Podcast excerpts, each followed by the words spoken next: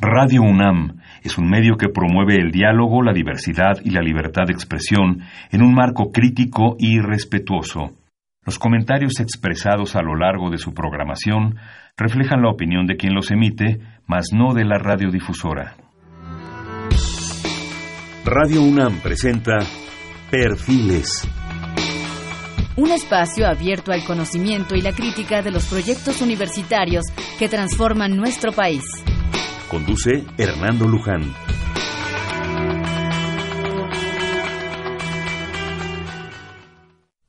¿Qué tal? ¿Cómo están? Estamos nuevamente en Perfiles. Buenas noches. Recordemos que este es un espacio en donde conversar con las mujeres y los hombres que día a día forjan nuestra universidad. En esta ocasión tenemos el gusto de hacer un programa con el Centro de Ciencias de la Atmósfera y específicamente con uno de sus miembros, el doctor Jorge Zavala Hidalgo. El doctor Zavala es investigador de alto nivel en el Centro de Ciencias de la Atmósfera y miembro también de un nivel importante en el Sistema Nacional de Investigadores.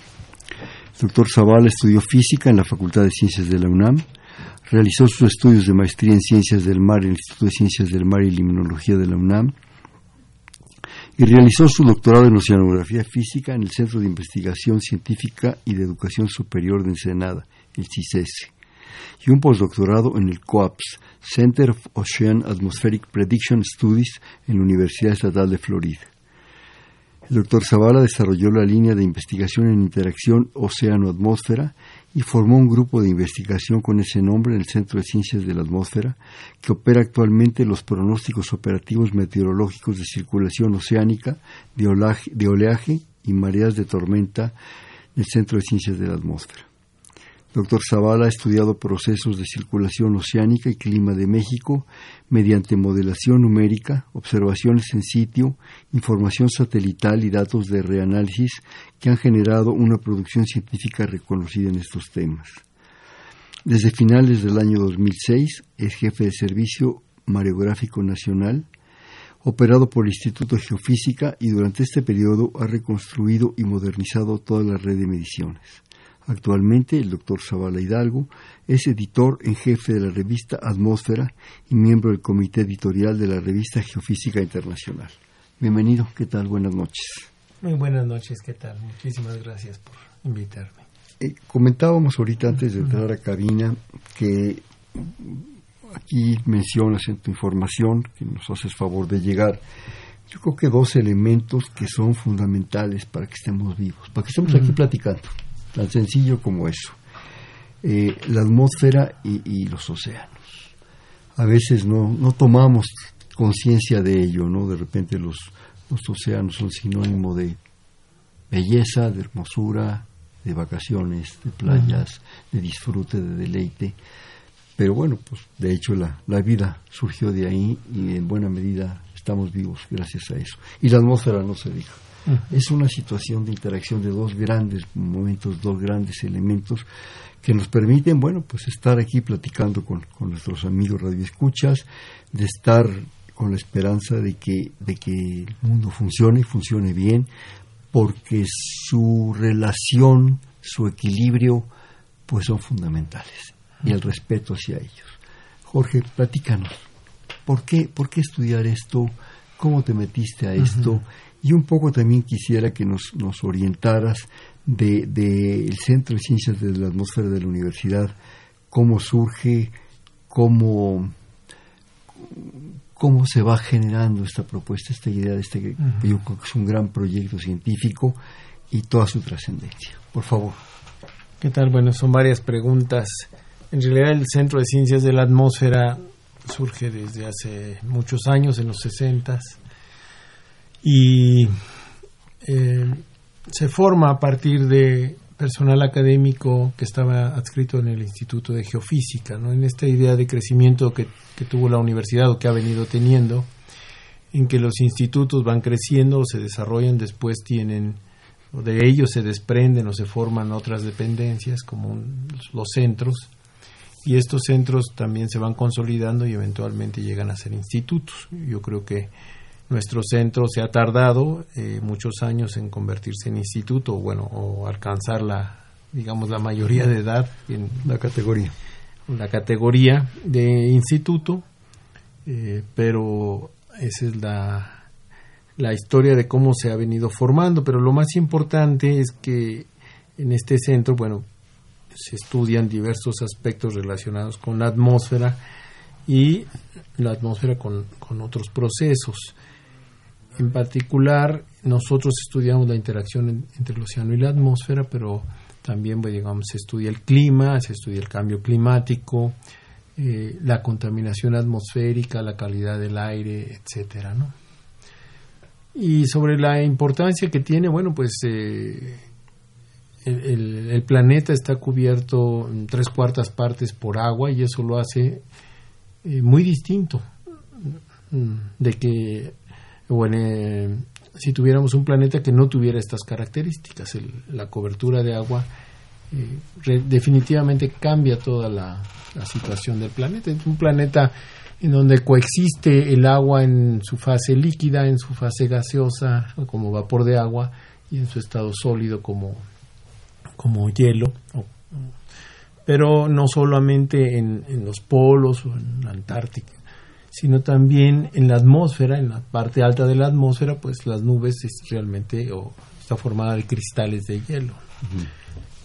y, esto eh, da que el planeta o provoca que el planeta tenga un clima muy especial, muy estable, eh, con pocos cambios relativamente, y es parte de lo que hay que entender y estudiar. El caso de México es un país donde se ve afectado por muchísimos fenómenos eh, diversos. Digamos, lo mismo tenemos frentes fríos, estos nortes que nos pueden cambiar la temperatura o los vientos en pocos días. Cambia de una condición de, de aire seco y frío a una condición de aire húmedo y templado o tenemos huracanes o ciclones tropicales, etcétera, y nos vemos influenciados por lo que ocurre en el Océano Pacífico, como tanto como por lo que ocurre en el Océano Atlántico o el Mar Caribe. Entonces, pues eh, estamos en una situación sumamente interesante y compleja eh, que hay que ir avanzando en su comprensión. O sea, estamos influenciados por ambos lados. Estamos metidos en, en medio de la jicotera esta, ¿verdad? Que por un lado es un privilegio, creo yo, ¿no? Porque nos genera un factor de, pues, de humedad, de condiciones climáticas, de condiciones eh, de vida que nos permiten tener una, por lo pronto, una biodiversidad sorprendente. Realmente estamos en una posición privilegiada, en unas eh, latitudes y altitudes del planeta también realmente importantes, interesantes. Si mal no recuerdo, estamos a la misma altura del Sahara, ¿verdad? La misma latitud. La misma latitud estamos del Sahara, creo que con la diferencia que aquí todavía tenemos un buen clima y unas buenas selvas y agua, mucha agua. Eh, cuando comentas el asunto del, centro, yo quisiera que profundizaras un poco más. ¿Cómo se genera esta idea? Dices que ya es un centro ya con sus, sus años, ¿no? ¿Cómo se genera esta idea, esta necesidad? ¿Por qué se da? Ahorita se nos hace muy natural, no muy obvio que exista el centro. Escuchamos, al menos los que estamos inmersos en la universidad constantemente, por sus logros, por su vida académica. Pero ¿cómo surge esta idea? ¿Por qué surge? ¿Quién la genera? Bueno, eh, al igual que otras áreas del conocimiento, como país tenemos la necesidad de conocer el país para lograr eh, el mejor uso de sus recursos y finalmente es para el bienestar de la población. ¿no? Mm. Y varias eh, áreas del conocimiento fueron abordadas por la universidad en distintas épocas. Digamos, los sismos fueron empezaron a ser estudiados, la geología, eh, la biodiversidad, eh, el suelo, en fin, y de la misma manera la atmósfera y posteriormente los océanos, ¿no? Digamos, en la universidad eh, del Instituto de Geofísica, pues se forma el Centro de Ciencias de la Atmósfera y el, Instituto de Ciencias del Mar y Limnología, que primero fue un centro, también se forma a partir de personal del Instituto de Geofísica, pero también de otros institutos como el Instituto de Biología. Y de esa manera se van abordando distintas áreas del conocimiento. Particularmente, hasta quizá los ochentas, había una estrategia de, nación, por ejemplo, de estudiar los mares para su uso, su, explotación, su aprovechamiento en forma eh, digamos, sostenida o sustentable. Y era una estrategia. A finales de los 80, ya la, la idea esta de conocer las características del territorio nacional, el mismo, instituciones como el INEGI o la de Tenal antes, etcétera, pues tenían toda esa trayectoria. Entonces cambia un poco hacia un esquema de más de publicar y de artículos científicos y se descuida un poco lo que es la estrategia de conocimiento eh, y aprovechamiento y cuidado de los recursos naturales del país. Un poco suena como a broma, pero entra, el neoliberalismo en la ciencia de que todo es publicar. Entonces, por ejemplo, el servicio mariográfico, del cual este, pues eh, me ha tocado estar al, al frente en los últimos que 11, 11, ya vamos para 12 años, pues a finales de los 80 se descuida y se deja de monitorear sistemáticamente el, el, nivel del mar o la variable nivel del mar.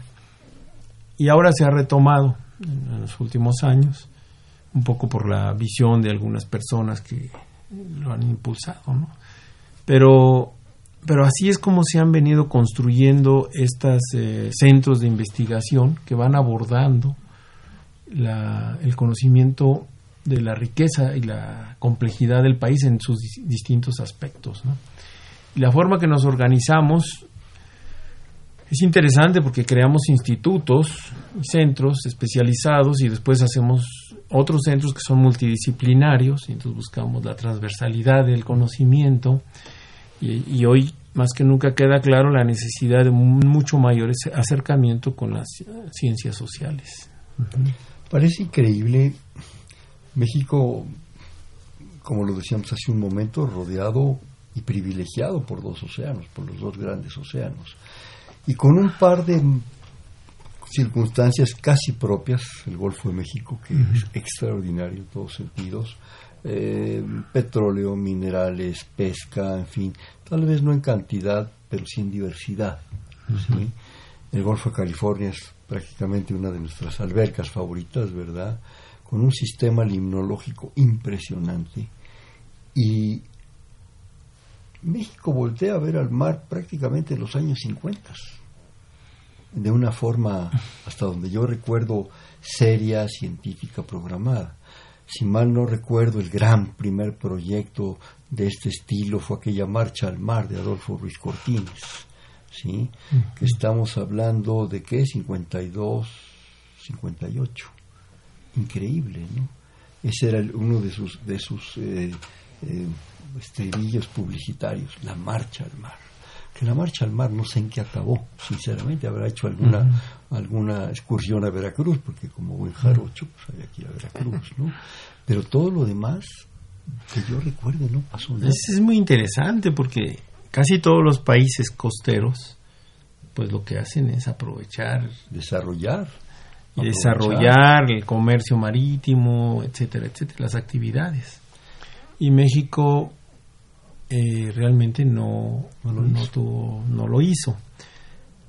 Una explicación que luego uno escucha este, es eh, que las costas mexicanas eh, se ven impactadas por los huracanes y que eso de alguna manera inhibió el desarrollo de la zona costera. Sobre todo si pensamos que antes de los 70 eh, en que empezamos a tener la información a través de los satélites, pues no se sabía que venía un huracán.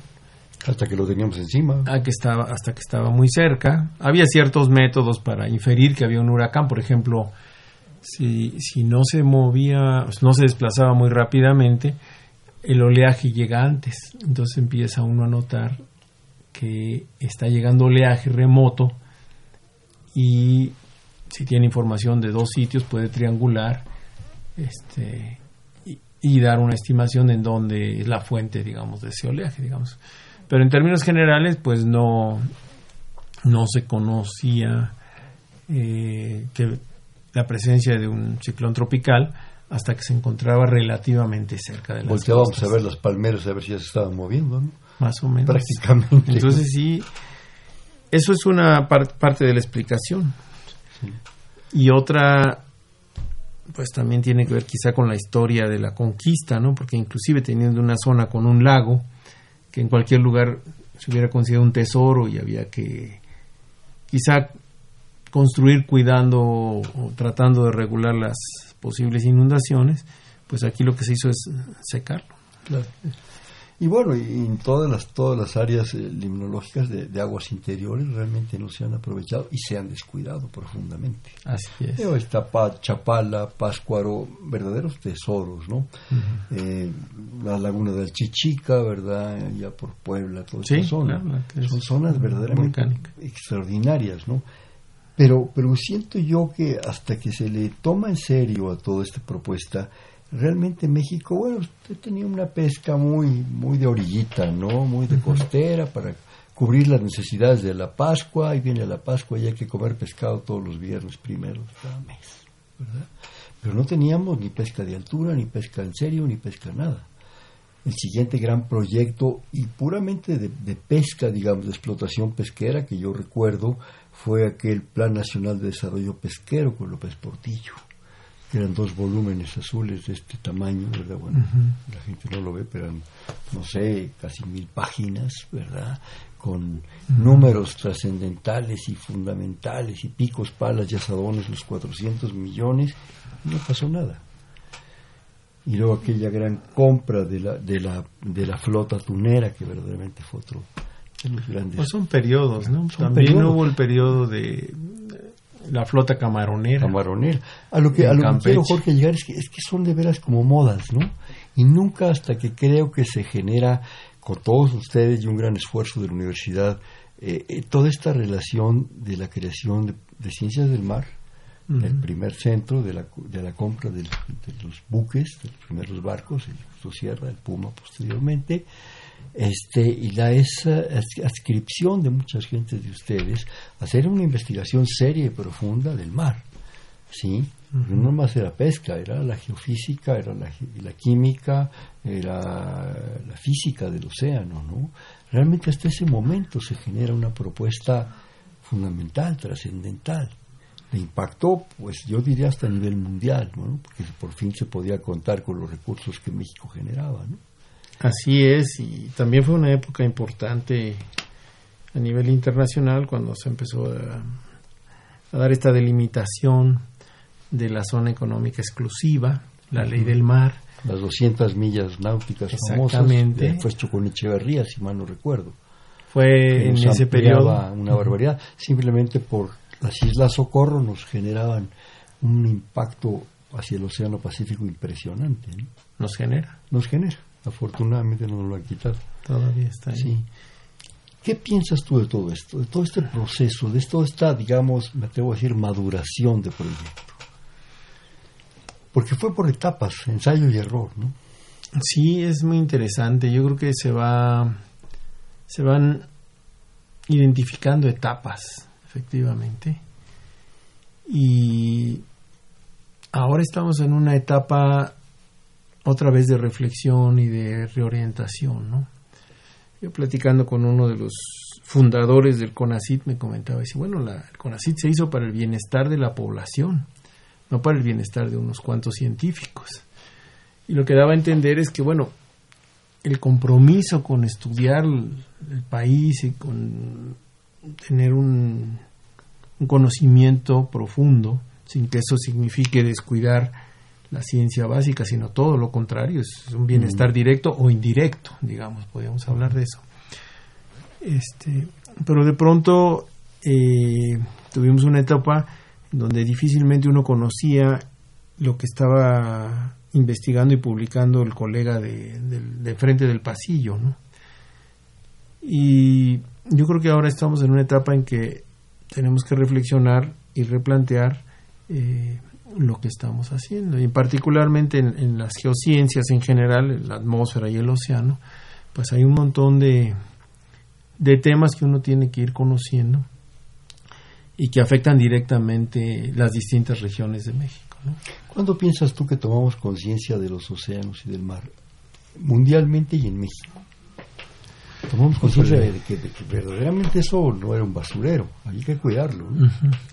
Bueno, hay distintas etapas, ¿no? Para otras culturas, pues han sido los, vikingos. Los escandinavos, bueno, era. Así es, ¿no? Entonces, eh, pero.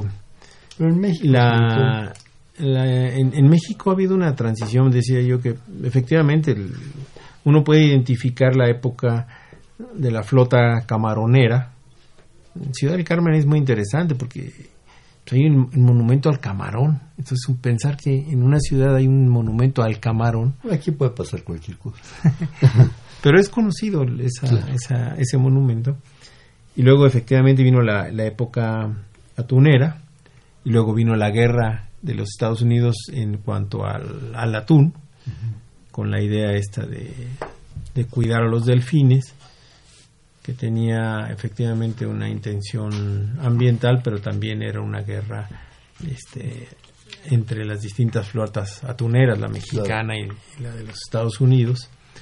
Y, todavía hay, hay varios problemas. Y luego viene la época petrolera, con el, el área de Cantarel, donde por muchos años fue la mayor este, explotación petrolera de México, y entonces también se voltea a ver a los mares.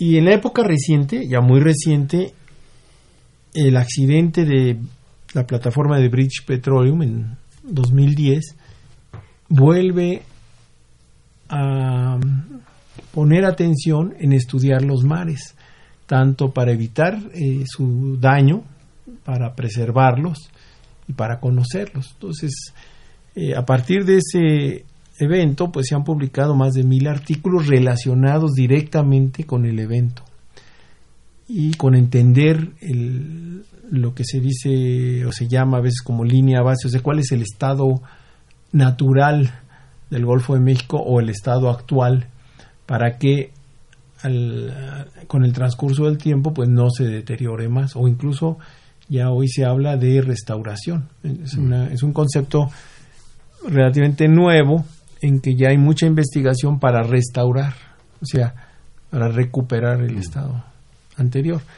En los resultados son que es difícil este, restaurar a, la situación en que las condiciones naturales preservaban un ambiente, ¿no? Pero hoy hacemos mucha investigación en el sentido de conocer el, el estado actual para aprovecharlo mejor, pero también para preservarlo. Y creo que ahora estamos viendo una última y dramática etapa, que es los plásticos. Uf. Los plásticos, ¿verdad?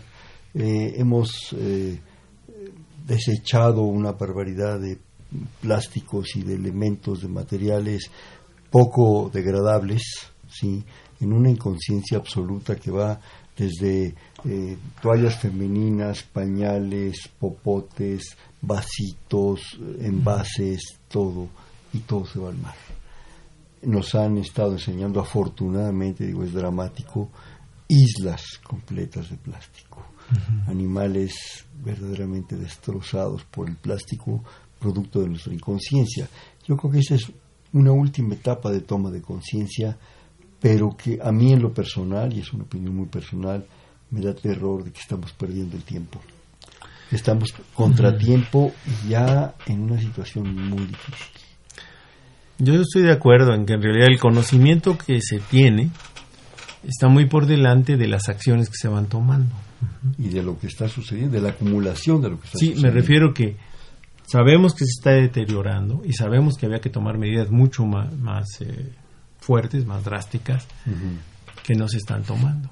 Entonces se están agotando todos los recursos naturales, estamos deteriorando el planeta y la verdad es que no había la conciencia, y está cambiando muy rápidamente, de que el planeta es finito y que los recursos son finitos, como que pensábamos que era como infinito. Le echo algo al mar y se diluye o se va. Sí, quizá terminará. Se va a biodegradar en algún momento.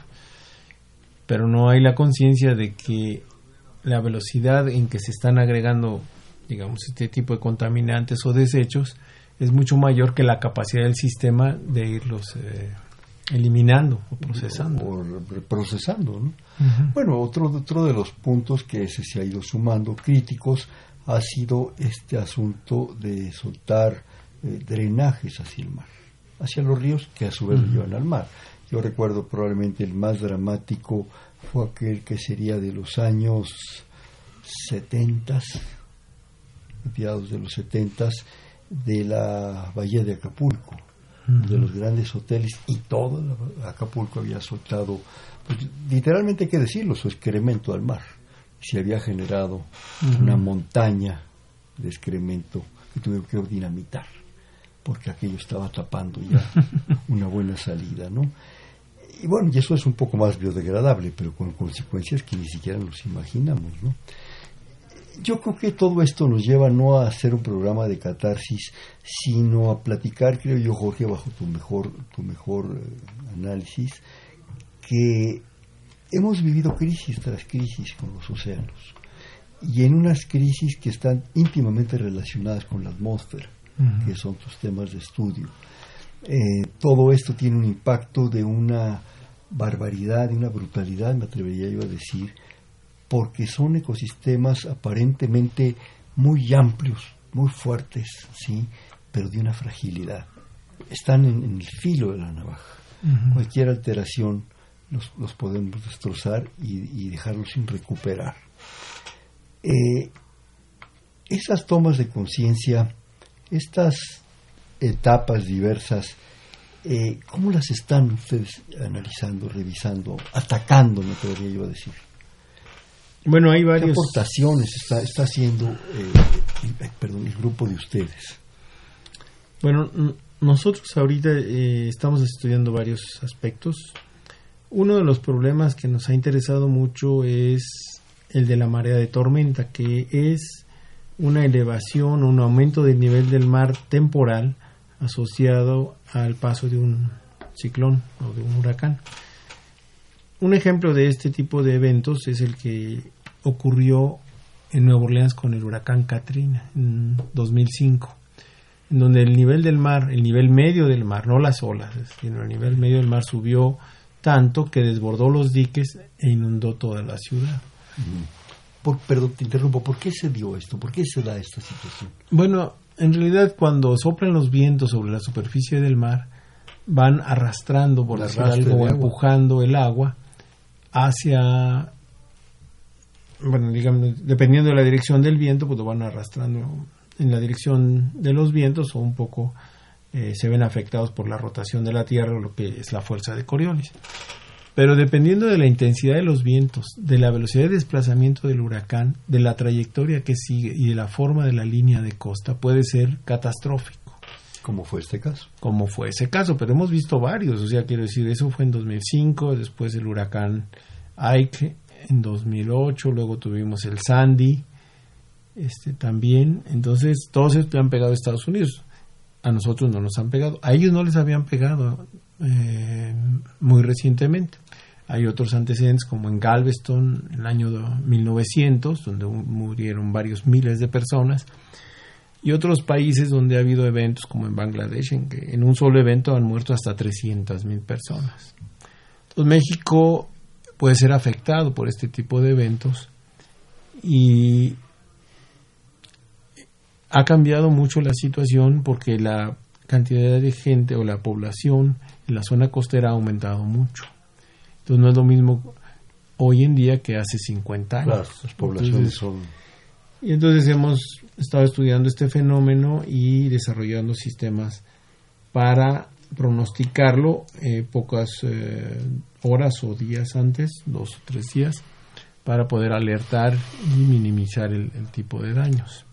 Otros fenómenos pues tienen que ver con la circulación directamente, entender mejor la circulación, eh, que es importante porque de ella depende el transporte de, nutrientes, de larvas o de contaminantes, tanto a lo largo de la zona costera como entre la zona costera y la zona profunda. Y esto es eh, necesario de conocer para un mejor manejo. Em, también entender la, la cantidad de energía que se puede mantener en el océano. Es un resultado muy interesante el que pues la capacidad calorífica, es la cantidad de energía que se requiere para aumentar la temperatura del agua, pues es muchísimo mayor que la de la atmósfera, de tal manera que elevar la temperatura en un grado, digamos, de toda la atmósfera que está arriba de nosotros equivale a elevarla en un grado en dos y medio metros de agua.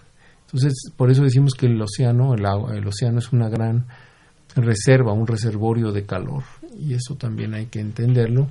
Y esto está cambiando porque con el cambio climático la temperatura del mar está aumentando, pero no aumenta en forma homogénea, sino aumenta más en las capas eh, superficiales, se calienta primero. Y esto hace como, como la, la densidad del agua depende de la temperatura, también de la salinidad, pero la temperatura, entonces estratifica más y el que esté más estratificado modifica los procesos de mezcla que son muy importantes para la vida, para el aporte de nutrientes. Entonces, estos procesos se van estudiando, ¿no? El asunto del cambio climático, ¿qué, qué nos puedes decir? ¿Cómo nos puedes eh, orientar en ese sentido? ¿Qué está pasando en la relación eh, mar-atmósfera? Bueno, en la, eh, en la parte océano-atmósfera eh, es muy importante decir que el, nivel del mar está aumentando y aumenta eh, en forma indiscutible, o sea, no, no hay duda, o sea, es algo que, está perfectamente documentado, ¿no? La, la temperatura del océano se mide por eh, unos cuerpos de deriva que van a la, así, como decíamos, libremente bajan van tomando la temperatura de la columna de agua hasta alguna profundidad de 900 metros, 2 kilómetros, se quedan unos 10 días a la deriva, luego regresan, vuelven a tomar la temperatura y la transmiten por satélite. Entonces hay varios miles de estos aparatos en todo el océano mundial y con ellos uno va monitoreando cómo está cambiando la temperatura del mar. Entonces eso es, es un dato muy duro en el sentido de que no estamos midiendo la temperatura, digamos, del aire aquí, que puede estar también afectada por la construcción eh, o por el eh, crecimiento urbano, ¿no? realmente está, está aumentando. Y esto provoca, bueno, también aumenta porque parte de los hielos que se encuentran sobre Groenlandia o, sobre la, Antártida, pues se van derritiendo o fundiendo y va esa agua que estaba en estado sólido sobre los continentes se va hacia el, hacia el mar. Entonces, esto provoca que el nivel del mar vaya aumentando. Y esto nosotros lo medimos con una precisión del orden de un milímetro o menos de un milímetro por año. Entonces podemos medir cambios de ese tamaño, de, de un milímetro por año. Y esto va afectando toda la zona costera porque la va haciendo más vulnerable. Y eso es una cuestión que no hay mucha conciencia, pero digamos, ¿no? nos está afectando. Estos elementos, estas cosas que, que miden, dices tú que bajan, miden las columnas de agua, vuelven a salir, por lo que entiendo, ¿Es un sistema mundial? ¿Es un sistema Son sistemas mundiales, por, por, convenio con muchos países. Hay convenios internacionales y hay países líderes que mantienen algunas redes de estos instrumentos. ¿no? ¿México participa? No directamente, participa en otros, en otros temas. O sea, México, por ejemplo, hay una cosa que se llama el, el Global eh, Ocean Observing System, el GUS, y que tiene varias componentes. Y me, eh, esto es a través de Naciones Unidas. Entonces México ha firmado desde hace muchos años el compromiso de colaborar en estas redes de monitoreo, pero no ha cumplido desde hace muchos años. No ha cumplido. No, digamos, no tenemos las redes de monitoreo operacional que se deberían tener en la parte de nuestros mares. Pero firmamos, pero no aportamos. Así es, o aportamos parcialmente. Ahora, ¿tenemos acceso a esos datos, independientemente de no aportar? Sí, esos datos están ahí. Nosotros sí colaboramos con las redes mundiales eh, aportando los datos del nivel del mar, que también son una de las componentes que se comparten y que son eh, bastante importantes. Me, me, quedó una pequeña duda, estos, bueno, no una pequeña, una gran duda. Estos elementos que bajan, toman muestras, ¿no interfieren con la navegación marina? ¿No interfieren con los ecosistemas, con la operación de, de los cardúmenes, de peces, de todo esto? Pues sí, deben afectar eh, como todos los instrumentos de medición, pues sí perturban el medio ambiente, ¿no? Pero eh, se hacen y se trata de, que sean, de que duren lo más, tengan una vida larga, sean bastante útiles y aparte, aporten información importante. ¿Son grandes? ¿Tú conoces? No, sí. Un metro, un metro y medio, varían de ese, de ese tamaño. Este, ¿Me permites hacer un, corto de estación, por favor? Estamos en Perfiles, un espacio en donde conversar con las mujeres y los hombres que día a día forjan nuestra universidad. Estamos platicando con el doctor Jorge Zavala Hidalgo, investigador del Centro de Ciencias de la Atmósfera de la Universidad Nacional. Estamos en el 55 36 89 89. Le repito, 55 36 89 89.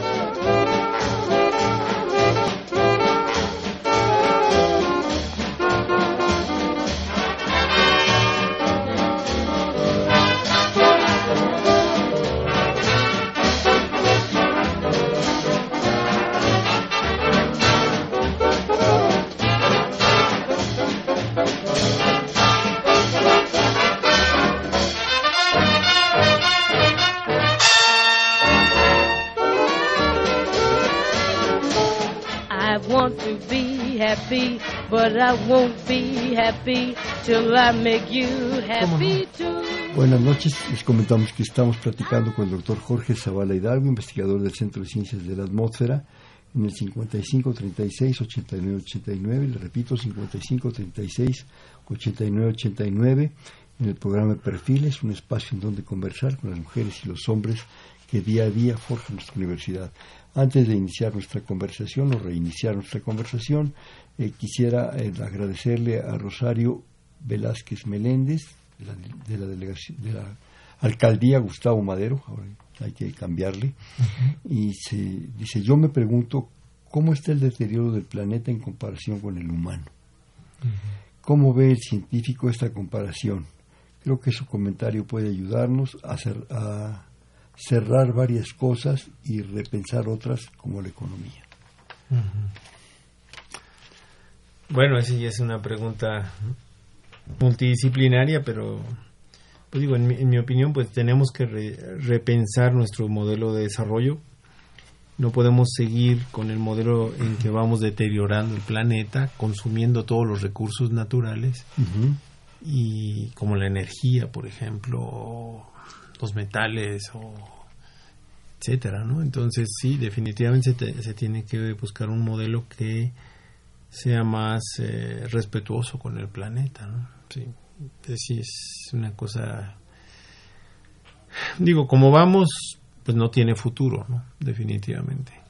en muy pocos años, o sea, nos va a tocar ver que pues, se va a acabar el petróleo y pues, se va a acabar eh, el agua entra en crisis. El agua, crisis de agua, crisis de materiales, ¿no? De tierras raras, de metales, de todo. Por ejemplo, escuchaba yo que pues se considera que las energías limpias son una gran solución, pero pues los aerogeneradores ocupan materiales que también no son tan abundantes. Los autos eléctricos, pues de esas baterías tampoco hay materiales para mantener esa cantidad de autos, de los autos que hoy son de gasolina, convertirlos en eléctricos, todo eso no puede... No es así en automático, vaya. Ni es en automático ni es viable. O sea, no, no existen, digamos, los materiales necesarios para eh, las baterías que requerirían si todos los automóviles fueran eléctricos. O sea, la solución es, es por otro lado. Tiene que ser por otro lado, transporte público. ¿Se está investigando ese otro lado? ¿Se está aportando algo ese otro lado? Bueno, incluso muchas cosas se conocen. O sea, se sabe que, por ejemplo, pues sería mucho mejor tener una ciudad con transporte público, este, eficiente, seguro, todo lo que podemos nosotros pensar, de preferencia eléctrico, y eso eh, llevaría a un consumo por persona o per cápita de energía mucho menor. Pero ese es el modelo. En lugar de haber construido tantas carreteras, mejor vías de ferrocarril. En lugar de haber construido tantos segundos pisos, pues mejor líneas de metro. Y hacia, hacia el futuro, pues tenemos que ir pensando en ese sentido. Eso en cuanto a la energía. Si hablamos del agua, bueno, pues tratemos de tener un uso más cuidadoso del agua.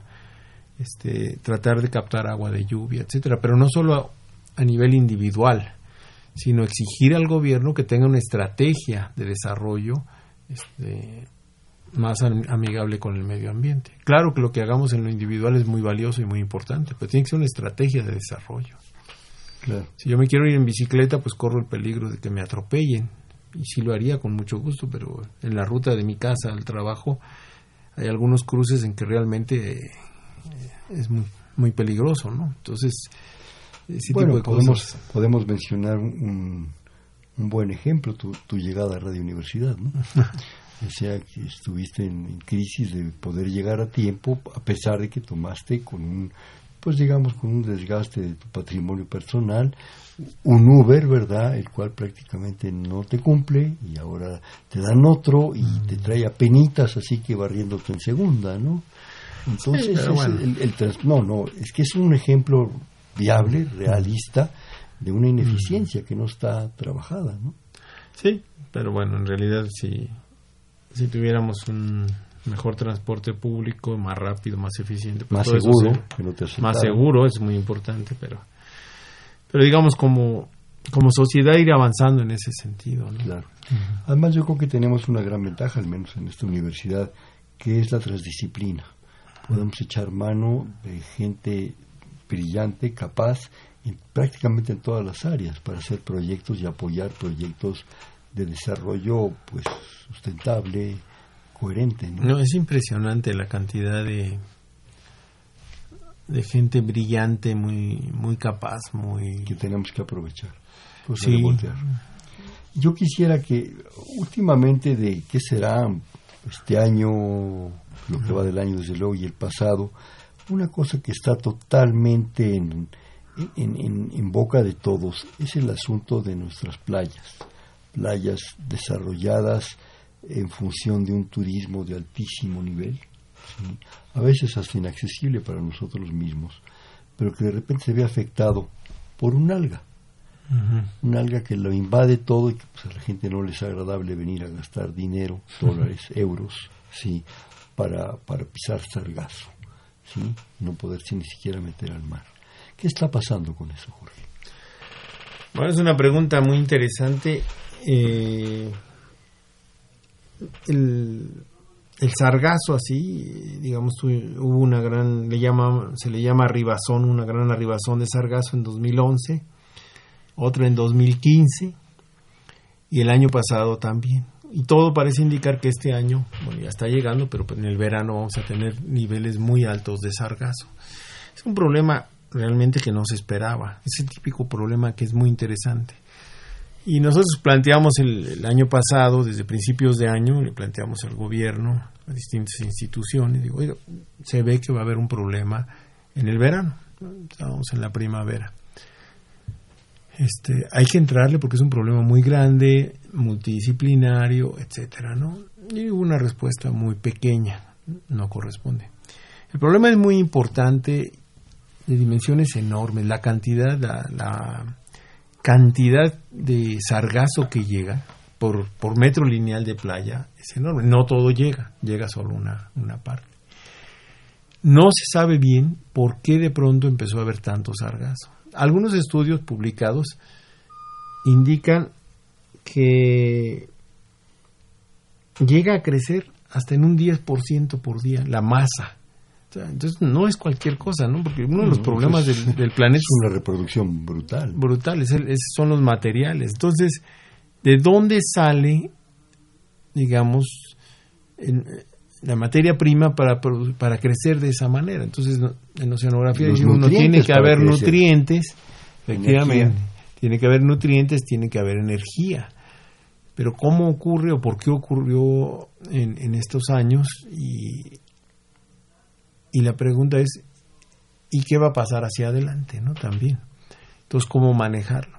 Entonces, como materiales, hay gente que dice, bueno, pues si, si siempre existiera, pues podría ser muy útil para diversas eh, actividades industriales, hasta como biocombustible, ¿no? Sí, alimento animal, en fin. Hay una serie de cosas. Este, el, el problema es complejo, viene, digamos, desde el Atlántico, cruza las Antillas Menores, recorre el Mar Caribe y llega a las costas de Quintana Roo. En el transcurso, en el transcurso pasan varios meses, pero y, durante ese trayecto va creciendo la masa, la cantidad de, sargazo. Ese, ese sargazo es, eh, hay, distintos tipos de, de este tipo de algas, pero en este caso las, las dos especies dominantes pues eh, están prácticamente en la superficie y son transportadas por las corrientes, pero también son, eh, como están muy cerca de la superficie, son arrastradas por los vientos perfectamente no se, no se conoce. Entonces se empiezan a, dar como agregarse, ¿no? Se empiezan a hacer, vamos a decir, como islas y luego se desagregan, se hacen filamentos. Entonces toda esa problemática se tiene que ir entendiendo. Después ya que se acercan a las costas, pues idealmente uno quisiera lo que sí va a llegar a la costa recuperarlo antes de que llegue a la costa porque si si llega a la playa en la playa se, se estanca, se muere, se hunde, genera mal olor, este, pero también es una gran cantidad de materia eh, en descomposición que afecta al ecosistema. O sea, eh, digamos, el ecosistema en, la zona de Quintana Roo, pues tenemos la barrera mesoamericana de coral, arrecife de coral, y para su buen desempeño pues necesita una condición con muy pocos nutrientes. No es como por ejemplo en Tabasco o en Veracruz, donde hay un gran una gran cantidad de descarga de materia orgánica por los ríos y los ecosistemas son de otro tipo, sino que ahí eh, hay coral. Ahora, si hay gran cantidad de, de materia orgánica, pues el coral se muere, los pastos marinos se mueren. La, hay otro tipo de vegetación como pues digamos, manglar, etcétera, y se ven afectados. Entonces, si esto se mantiene por más tiempo, pues se van a morir estos ecosistemas y vamos a, ya no vamos a tener el coral, ni va a haber las playas blancas que son características. Sí, pues sí, según estoy entendiendo, el, el sargazo ya descompuesto no no puede ser tan aprovechable como el sargazo vivo. El sargazo muerto no es tan aprovechable porque está en descomposición, porque sus mismos nutrientes están ya degradados. En cambio, si lo tomas antes de llegar a la playa, antes de que muera, puede ser más aprovechable en términos de nutrientes y energía. Bueno, sí, no solo eso, sino que también el impacto sobre la zona costera y sobre la zona parte. Eh, intermareal y la zona de, de arrecifes de coral es mucho menor porque ya que se muere es que cuando empieza a generar esa gran cantidad de nutrientes, se hunde. Ahora es increíble que yo recuerde leyendo los, los diarios de Colón, y estamos hablando de más de 500 años, ya hay mención del mar de los sargazos. Sí, el mar de los sargazos este, existen. Eh, efectivamente, ellos lo reportaron. Esta explosión, eh, un reporte, digamos, ya documentado, a ver desde toda la bueno, es el, mar de los sargazos, digamos, está en el centro del Atlántico Norte. Y entonces ahí siempre hay sargazos.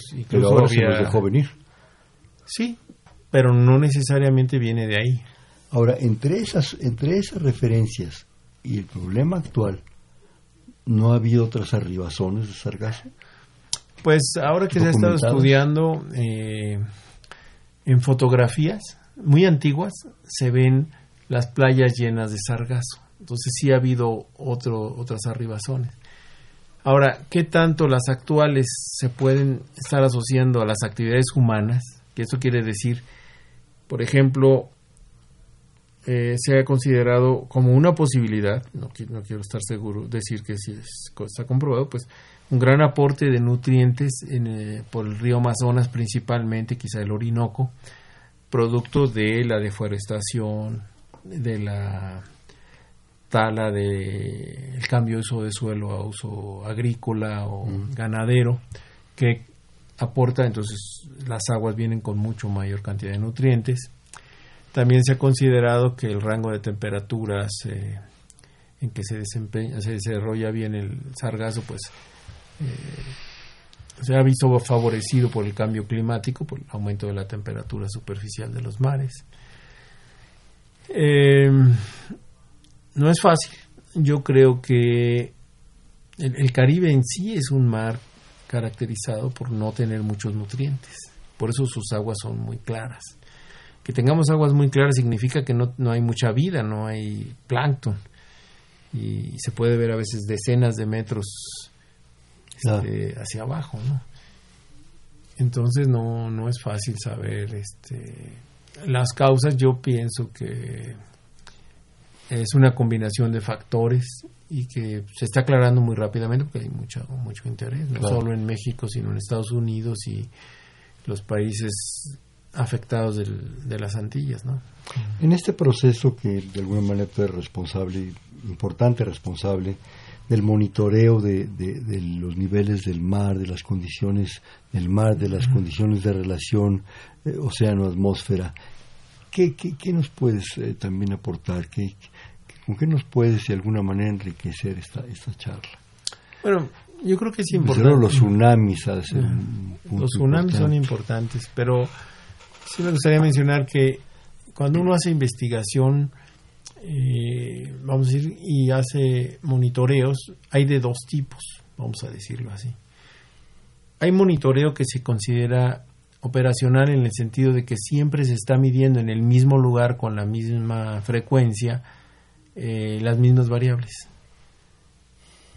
Y hay ocasiones en que uno hace una investigación, va con un montón de instrumentos a algún sitio, digamos en el mar, una campaña oceanográfica en el buque, eh, instala algunos instrumentos, y otros los usa para monitorear y regresa con una gran cantidad de datos, los analiza y realiza su investigación. En este caso no es así, sino que uno instala un equipo de monitoreo, o en este caso una estación mareográfica, pero que además de medir el nivel del mar, mide las condiciones meteorológicas, se les pone un GPS permanente de precisión, etcétera, y busca uno que las mediciones sean ininterrumpidas dentro de lo que esto es posible. Y en ocasiones lo hace uno por un periodo de uno o algunos años, o en ocasiones quiere mantener el sitio de, de medición este, por décadas y décadas y darle continuidad. Es el caso de la red mariográfica, que eh, se hace cargo el Instituto de, Geofísica en 1952 y se va construyendo esta red y a lo largo de su historia va cumpliendo distintos objetivos.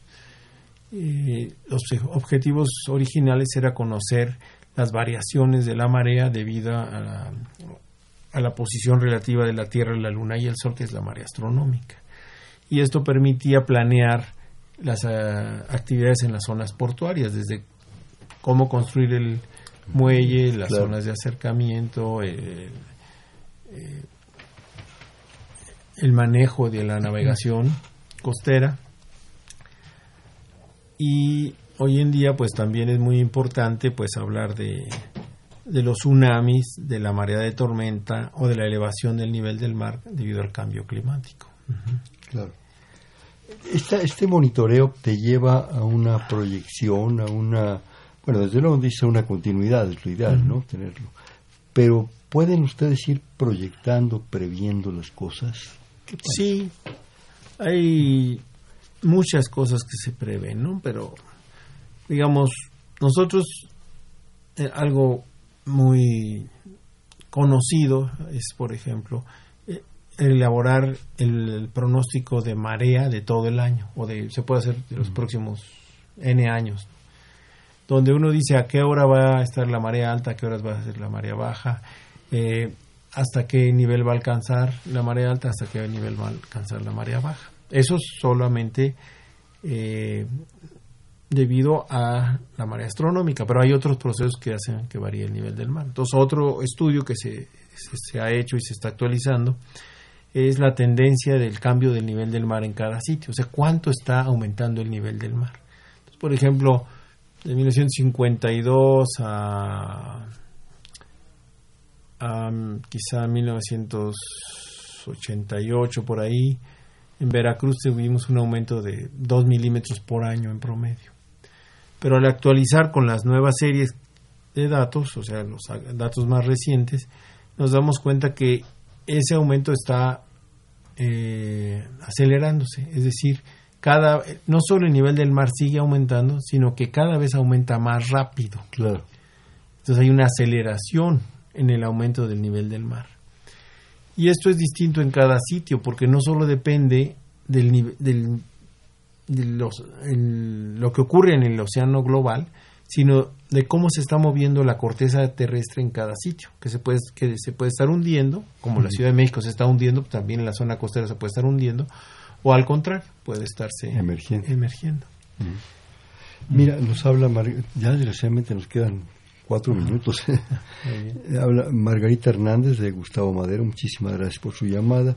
Dice, es una inconsciencia de la sociedad toda la contaminación de este planeta. Las toneladas de basura en el mar es algo horroroso. Les, les agradezco mucho y ojalá pudiera repetirse este programa más temprano y todos los días para que la gente se entere. Pues, ¿qué más quisiéramos, señora, señora Hernández? Pero, pues, Radio Universidad está saturado de compromisos. ¿Qué más quisiéramos que tener más, más tiempos y a lo mejor más, más radiodifusoras para atenderlos a todos ustedes? Desgraciadamente nos quedan tres minutos, Jorge. Este, ¿Alguna conclusión, algún comentario final para nuestra, nuestro público, nuestra audiencia? Pero yo, yo creo que final. Es importante reflexionar en estas redes de monitoreo que nos permiten conocer lo que va ocurriendo. Por ejemplo, la semana pasada en las noticias empezó a hacerse notar que el mar se había retirado mucho. Eh, por ejemplo, lo reportaron primero en Progreso y en Acapulco y luego en otros sitios de la República Mexicana. Entonces nosotros rápidamente revisamos e hicimos un reporte en el cual eh, explicábamos que efectivamente el nivel del mar había bajado bastante pero esto se debió pues únicamente a que teníamos el sol, la contribución del sol, de la luna y de la luna eh, en fase y además que la luna estaba relativamente cerca de la Tierra, por eso teníamos la llamada superluna que tuvimos unos días antes. Eh, también podemos conocer qué tanto está aumentando el nivel del mar y cuáles zonas van aumentando su, su riesgo. O podemos eh, conocer cómo afecta un determinado ciclón y de esa manera eh, tomar medidas preventivas y, calibrar los modelos numéricos para eh, estudiar y, también realizar prevención. Entonces ese tipo de cosas son, son importantes. Lo que es un hecho por lo que nos dices, la influencia astronómica en los niveles del mar y todo esto. Así es, pero no solamente, también los vientos y sí, claro, los tsunamis, etcétera, etcétera. Luego se dice que son, son mitos, no, no es cierto, es un hecho, los, las, fuerzas son, son impresionantes. Eh, yo quisiera que hiciéramos un bote pronto, te digo una palabra y tú me dices la que se te ocurre inmediatamente. A ver. Océanos. 75%. Del... Nivel del océano. En aumento. Atmósfera hay que cuidar que no se contamine. Predicciones. Es el reto, uno de los retos más importantes. Monitoreo. Indispensable. Actividad científica en la relación atmósfera-mar. Hay que fortalecerla. Gente. Hay que crear comunidades. El Centro de Ciencias de la Atmósfera, ¿qué te significa? Pues es parte de mi casa. Bien, pues este fue Perfiles, un espacio en donde conversar con las mujeres y los hombres que día a día forjan nuestra universidad. Estuvo con nosotros del Centro de Ciencias de la Atmósfera el doctor Jorge Zavala Hidalgo. Muchísimas gracias por tu participación. Al contrario, muchísimas gracias. Estamos en, la coordinación de este programa la doctora Silvia Torres, en la, en la operación, en, en los controles Humberto Sánchez Castrejón, en la producción eh, Jonathan Vega, en la conducción Hernando Luján. Este fue Perfiles, un espacio donde conversar con las mujeres y los hombres que día a día forjan su universidad. Gracias, buenas noches. Perfiles, un programa de Radio UNAM.